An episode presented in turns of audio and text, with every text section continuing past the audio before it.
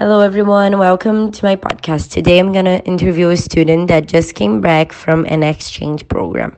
She's going to talk about the experience with the use of English and the benefit that it can provide us.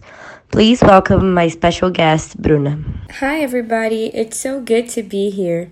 Okay, so are you nervous? Of course, I'm nervous. I've never talked to that many people in my entire life. It's okay, the listeners are really kind and they will obviously love you. So, Bruna, you're from Brazil, right? Born and raised. Mm, and why do you want to study abroad and how English helped you with it? Since I can remember, going to the UK has always been my dream. I used to pretend I was having classes at Cambridge University, and when I finally got in, it felt like I was dreaming. Of course, you have to know English to go study abroad, especially in English speaking countries.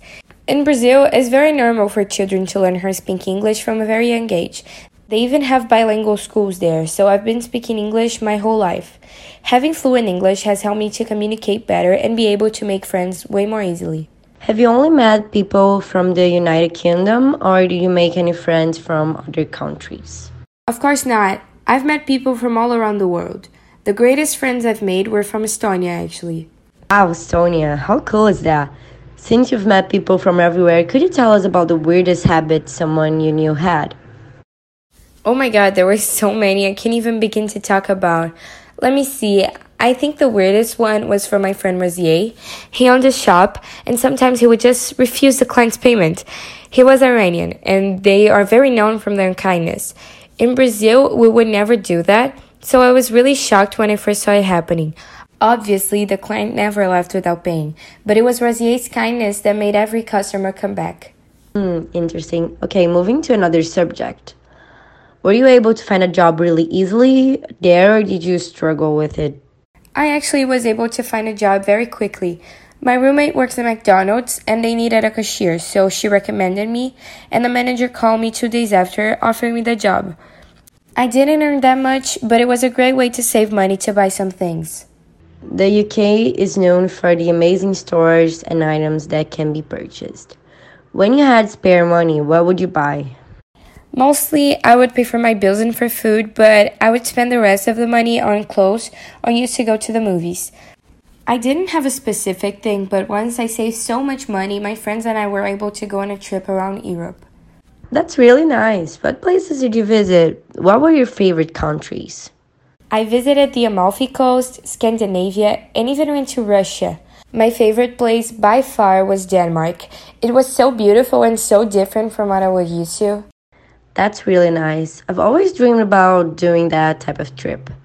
Now that you have better English, would you like to move to an English speaking country? Yes, I would love to move to New York or California. I feel like New York is a great place to go after your dreams and start to make plans for the future because they have an amazing set of colleges. Also, it depends a lot on the career you want to pursue. If you want to be an actress, for example, Hollywood is the best city for you.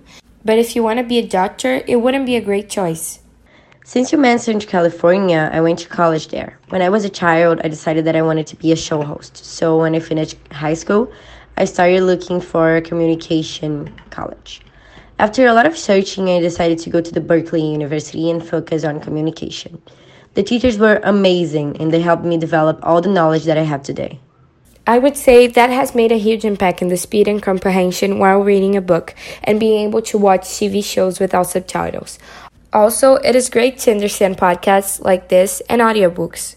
Imagine that after one year in the United Kingdom, your reading and listening has improved. How did you notice those changes?